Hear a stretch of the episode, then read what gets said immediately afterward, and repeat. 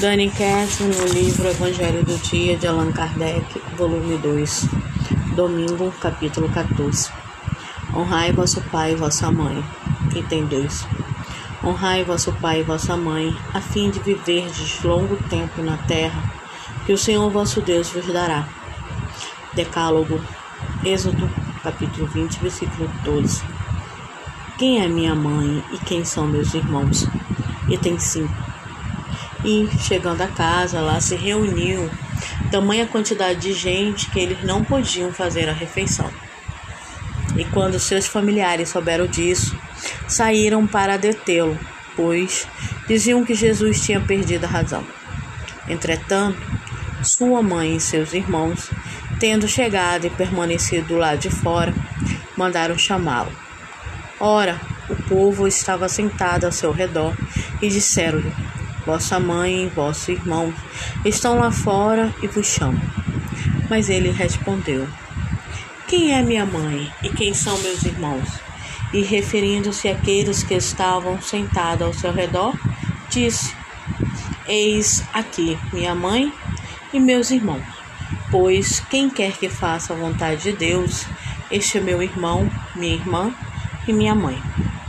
Marcos capítulo 3, versículo 20, 21, 31, 35 e Mateus capítulo 12, 46 a 50. Item 6. Certas palavras parecem estranhas na boca de Jesus e contrastam com sua bondade e sua inaterável benevolência para com todos. Os incrédulos não perderam a oportunidade de usar isso como argumento para provar que Jesus se contradizia. O fato inegável, porém, é que sua doutrina tem por base essencial, por pedra angular, a lei do amor e da caridade. Ele não poderia desmentir aqui o que estabelecia ali. Disso devemos concluir que, se algumas máximas parecem estar em contradição com seus princípios, é porque as palavras que lhe atribuíram foram mal traduzidas, mal compreendidas ou não foram ditas por ele. Item 7. Com razão, parece estranho Jesus demonstrar tanta indiferença em relação aos seus familiares e, de certa forma, renegar sua própria mãe. Quanto aos irmãos, sabe-se que eles nunca tiveram simpatia por Jesus, pois, como eram espíritos pouco evoluídos, não compreendiam sua missão na terra. Conduta de Jesus, segundo eles, era excêntrica e seus ensinamentos nada lhe diziam, já que nenhum deles tornou-se seu discípulo. Parece que, até certo ponto, compartilhava dos preconceitos dos inimigos dele. Aliás, é certo que o recebiam mais como um estranho do que como um irmão, quando ele visitava a família. São João afirma categoricamente que não acreditavam nele. Veja João capítulo 7, versículo 5. Quanto à sua mãe, ninguém poderia contestar sua ternura com o filho, mas deve-se admitir também que parecia não ter uma ideia exata de sua missão, pois nunca viram seguir seus ensinamentos, nem deu testemunho, como fez João Batista. Para ela, a atenção materna era o mais importante. Quanto à suposição de que Jesus tenha menosprezado sua mãe, isto seria não fazer justiça ao seu caráter moral. Tal pensamento sequer passaria pela cabeça daquele que diz: Honrai vosso pai e vossa mãe.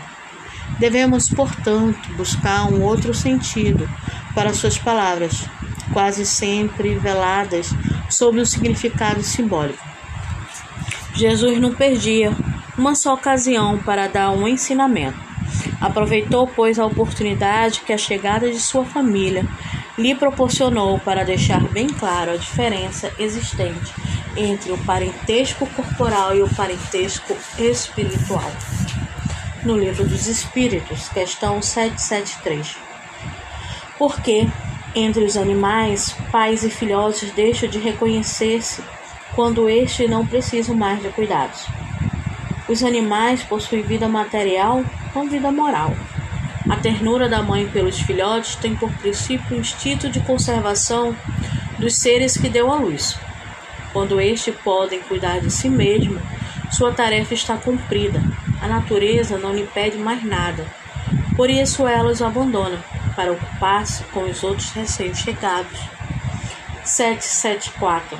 Há pessoas que, a partir do abandono dos filhotes pelos pais, deduzem que, no homem, os laços de família são apenas um resultado dos costumes sociais e não uma lei natural.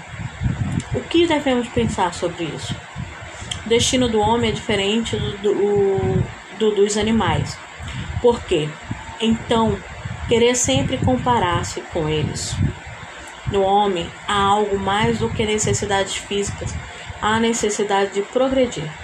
Os laços sociais são necessários ao progresso e os laços de família estreitos sociais.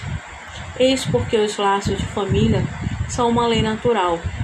Deus quis com isso que os homens aprendessem a amar-se como irmãos. Vida plena. Sacrifico a paz no lar no trabalho com discussões fúteis ou conflitos dispensáveis? Muitas das vezes agimos dessa forma. É uma louça na pia, a tampa do banheiro, a toalha, é alguém que não fez algo do jeito que desejamos. Muitas das vezes sacrificamos, então devemos começar a trabalhar isso em nós. Vale a pena esse sacrifício? Vale a pena essa discussão?